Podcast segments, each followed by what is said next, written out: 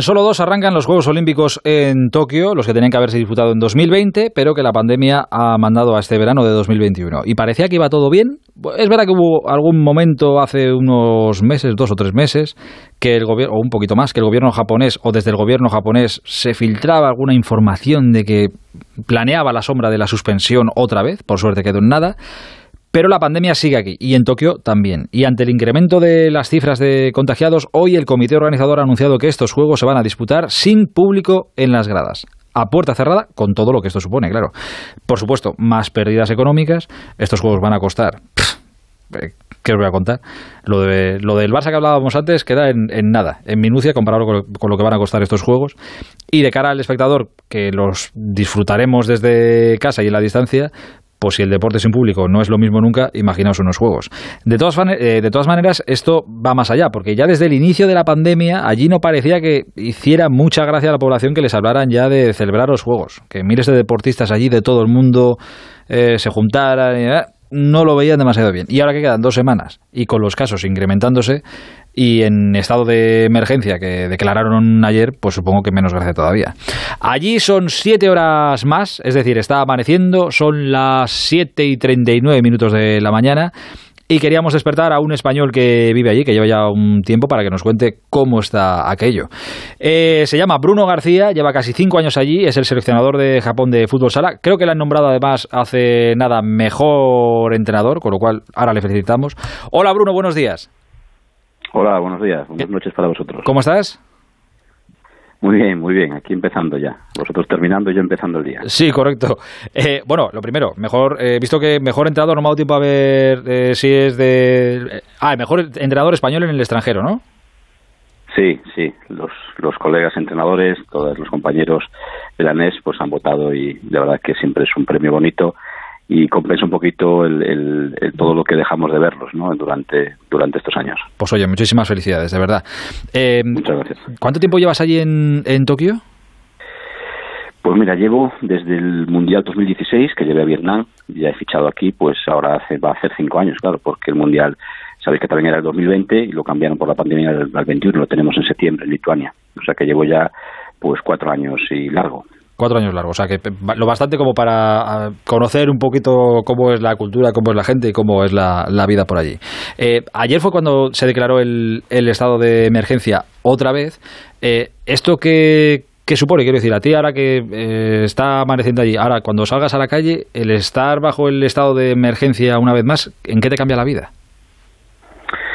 Bueno, pues que mm, vuelven otra vez. Aquí realmente nunca hubo restricciones eh, legales, son más restricciones morales. ¿sabes? El gobierno no prohíbe nada, se aconseja, ¿no? Pero por bueno, es que creo que va contra. Eh, en la constitución de, de Japón, creo que eh, está prohibido prohibir, ¿no? Eso es, eso es. Entonces, claro, entendiendo, entendiendo todo esto hay que también entender la cultura japonesa, toda la educación cívica que hay, bueno, es extraordinaria, ¿no? Pero aún así son muchos meses, ¿no? Llevamos muchos meses y, bueno, pues el, control absoluto no, no es, es inviable y el sistema de vacunación va lento, ¿no? un poquito más lento de lo que les gustaría a ellos y de otros países. ¿no? Pero bueno, ¿qué cambia? Pues cambia que la hostelería pues cierra a las 8 de la tarde, eh, las órdenes, o sea, la última petición que puedes hacer es a las 7, no pueden beber, eh, eh, vender bebidas alcohólicas y, luego pues en las empresas reducen la asistencia a oficina, por ejemplo, nosotros una federación que es una, bueno, pues una empresa grande y estamos muchos técnicos administrativos y demás, pues nos piden que a oficina no vayamos más de un 20%, imagínate. Y, y así pues una serie de medidas que, que te van condicionando un poco la vida, la vida diaria. Eh, estamos hablando de un país de, creo que son más de 140 millones de personas. Estamos hablando de Tokio, que es una ciudad, creo que con unos 14, 15 millones de, habitantes también. Es una ciudad grande, pues eh, con esa cifra, pues tres veces Madrid, para que os hagáis una idea. Eh, pero los, los números de, casos, claro, alguien puede pensar, joder, un estado de, emergencia y, los juegos sin público, ostras, pues tendrán casos, pues, pues habrá multiplicado aquello muchísimo. En número de casos tampoco es que, quiero decir que igual estáis incluso mejor que estamos aquí en, en Europa, ¿no? Sí, por número sí, porque como tú dices, eh, Tokio son eh, por censados 14, pero todo el cinturón de Tokio y demás te vas a 30 millones de personas. y, y, en ese cinturón hablamos de que hay pues hubo momentos de 300 casos, de bueno, yo creo que ya un caso es, es, preocupante, ¿no? Evidentemente no vamos a, pero vamos a hablar de números, bueno, pues por desgracia comparado con otros sitios. Sí, sí. Y, y sí es verdad que, bueno, pues subieron a 400, a 500, a 600, bueno, pues ahora que se puedan acercar en algún momento del año, porque con estado de emergencia llevamos mucho tiempo, ¿eh? eh realmente va saliendo y entrando el estado de emergencia, entra un segundo nivel, que es que la hostelería puede abrir un poquito más y servir alcohol, otra vez cierran el, segundo nivel y vuelven al estado de emergencia, bueno, llevamos así meses, ¿no? Eh, no es extraño, ¿no?, para nosotros, pero sí es verdad que, bueno, pues hablamos de número de contagios totales por esos millones de habitantes que no tiene nada que ver con otros países del mundo, pero también es bien cierto que hasta el momento de que la vacuna apareció, ese primer momento, digamos, si, hay muchos momentos en esta pandemia, pero si lo dividimos en solo dos momentos, antes de la vacuna y después, el antes es una gestión ejemplar de, Japón y de los ciudadanos japoneses, de todo el pueblo japonés, y después de, la pandemia, pues es verdad que el sistema de vacunación y todo eso, pues también hay mucha gente reticente. Bueno, yo creo que se juntan muchos factores que condicionan eh, el que no vaya tan rápido como les gustaría. Eh, no, sé si, igual te pregunto un dato que, no controlas, ¿eh? pero ¿cuántos casos positivos ha habido en los últimos días? ¿O por cuánto se ha preocupado la, gente o ha saltado todas las alarmas? No sé si, se sabe, si lo sabes o no.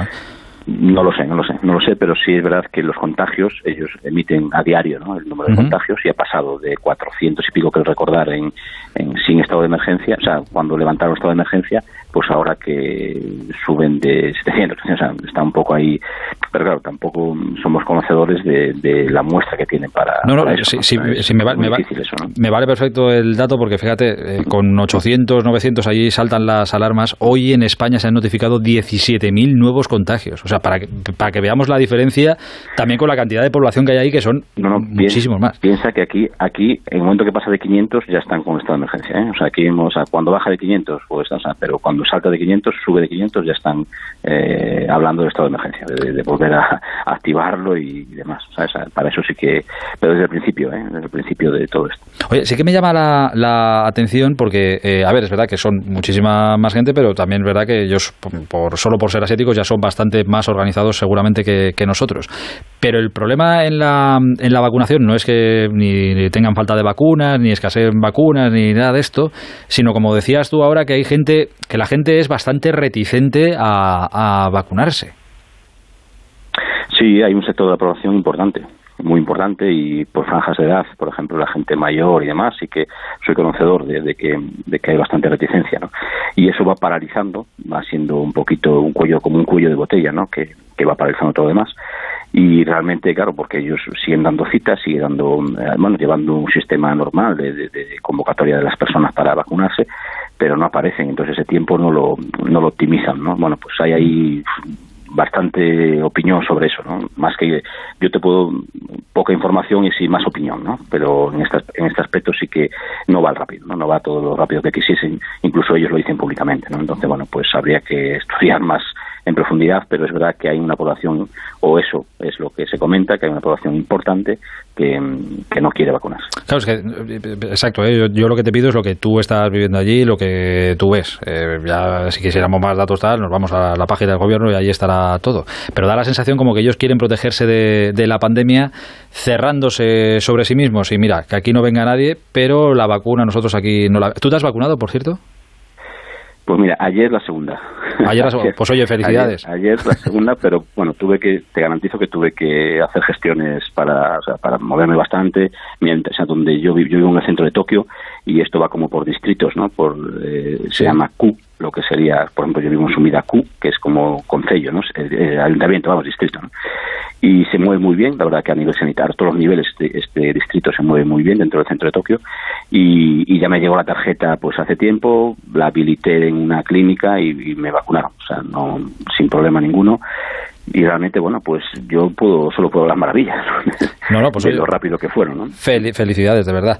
Eh, em, claro quedan eh, 15 días el día 23 es la ceremonia inaugural de, de los juegos hoy hemos conocido que los juegos se van a celebrar sin público por lo que tú sabes, ¿eh? por lo que tú vives. Si bajamos ahora y nos ponemos en la Gran Vía de Tokio eh, y le preguntamos, hacemos una encuesta a todo el que pase y preguntamos, mm, ¿querrías que los Juegos Olímpicos se cancelaran mañana mismo y no se disputaran? ¿Crees que ganaría el sí o el no?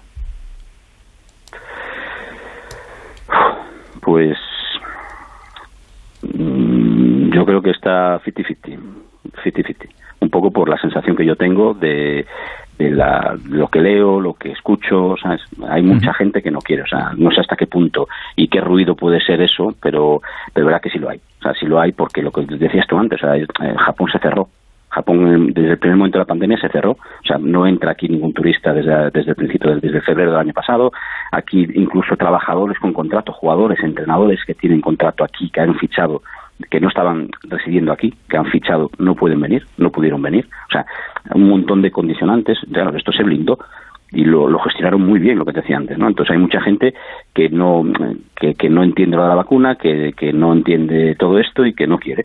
Entonces, claro, eso va en contra de, la, de la idea también de pues un macroevento, ¿no? De traer a gente, que venga gente de fuera. pero bueno, también durante todo este proceso se fueron dando eh, se fueron tomando decisiones que, que, iba ayudando a que se pudiese celebrar, ¿no? Como que no hubiese ya público extranjero, que, que bueno, y ahora hasta la última, que no, que no dejan entrar a los estadios. ¿Cuándo? Cuando el fútbol, la Liga, la J-League, en, en, todas sus categorías, el futsal, el básquet, el béisbol, que es eh, un deporte aquí como el fútbol, sobre todo incluso más, más popular que el fútbol, pues hay gente en los estadios.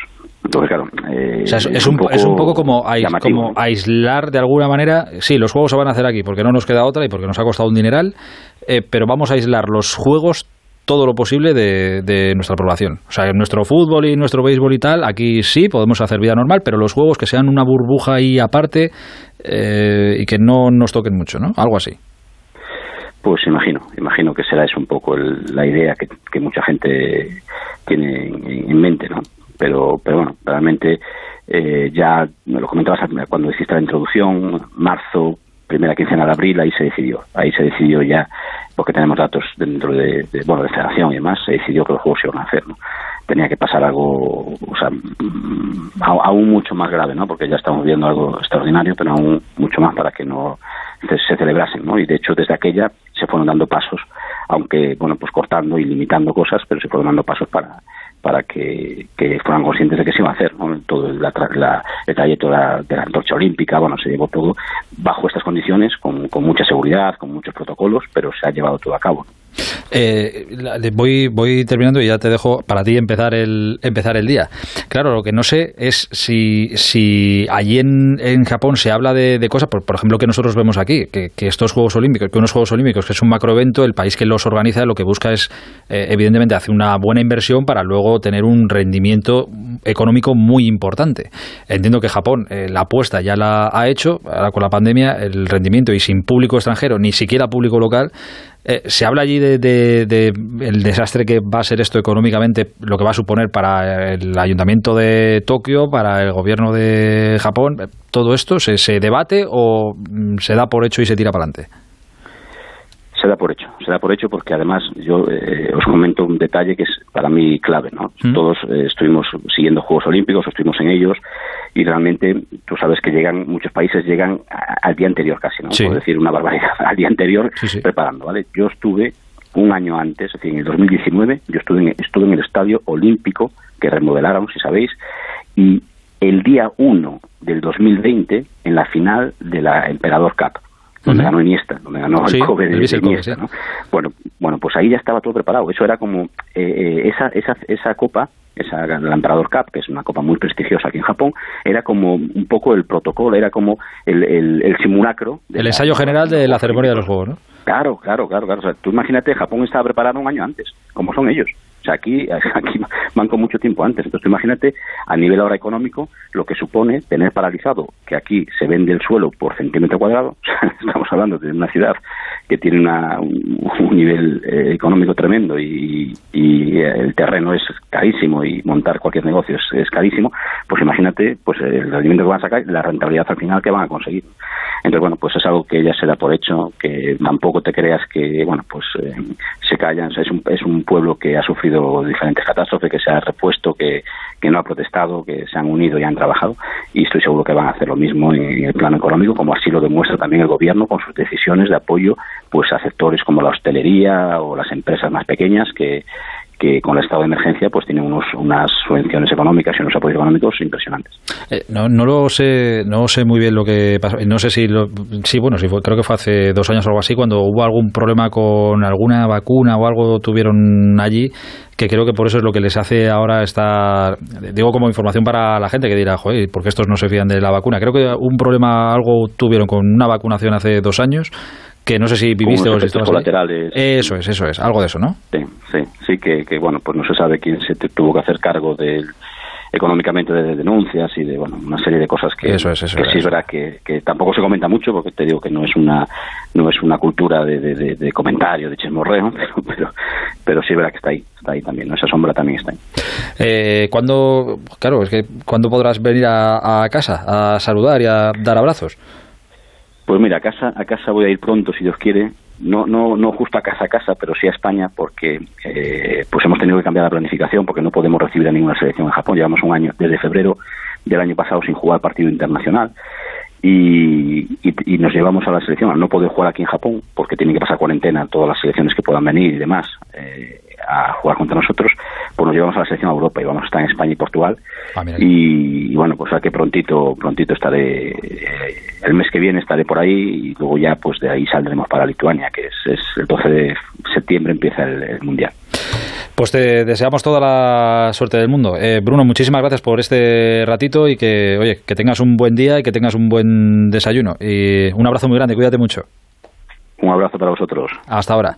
Eh, es